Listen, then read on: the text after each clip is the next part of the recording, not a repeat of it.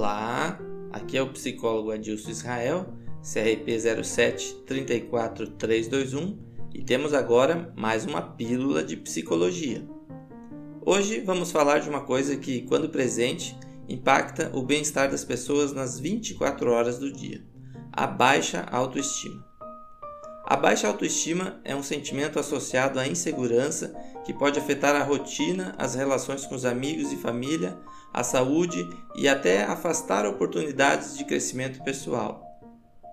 A baixa autoestima, assim como a consequência do nosso próprio valor, está relacionada com a imagem que criamos de nós mesmos e com o quanto nos respeitamos enquanto indivíduos. Por isso que, para quem sofre de baixa autoestima, é comum sentir-se inferior e ter pensamentos muito negativos sobre si mesmo. Considerar-se incapaz, rejeitado, envergonhado e triste são alguns dos sentimentos mais comuns na baixa autoestima. Todos esses pensamentos e opiniões prejudicam o desenvolvimento da pessoa e, quando frequentes, podem diminuir o bem-estar, causar depressões, fobias e outros transtornos mentais. Abusos sofridos na infância, seja emocional, físico ou sexual, podem estar entre as causas mais marcantes da baixa autoestima. Por exemplo, ser forçado ou pressionado a qualquer condição física ou emocional pode ter um grande impacto na forma em que uma pessoa se percebe, e isso desencadeia um sentimento de pouco valor, invalidade e muitos outros significados autodepreciativos. A baixa autoestima está ligada à dificuldade de autoaceitação e à falta de autoconhecimento. Geralmente, quem tem baixa autoestima se sente sem confiança, incapaz e incompetente e acaba entrando em um ciclo vicioso.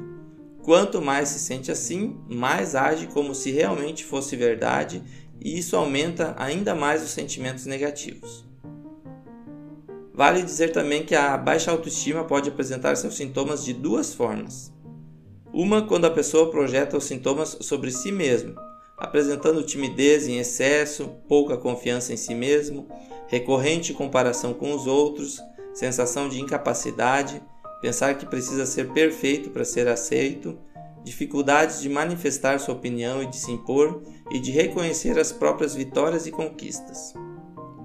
A outra forma é projetar a sua própria baixa autoestima nos outros, que é quando a pessoa sempre encontra culpados para os seus problemas ou erros.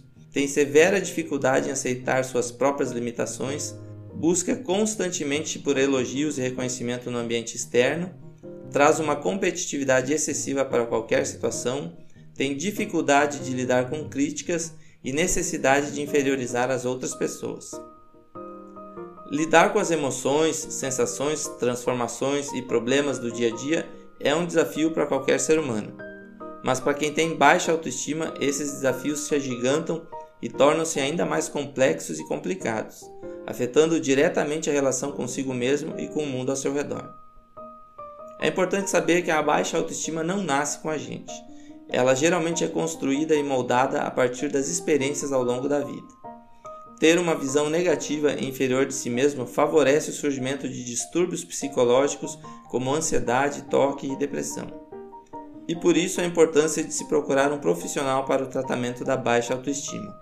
O que muitas vezes é dificultado, pois nessa dinâmica a pessoa pensa que ela não vale o investimento, acha qualquer custo muito caro, que não merece ou que não tem conserto.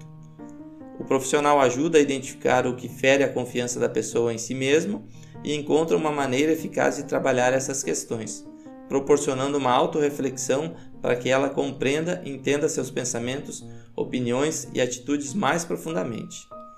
Abraço e até a próxima Pílula de Psicologia.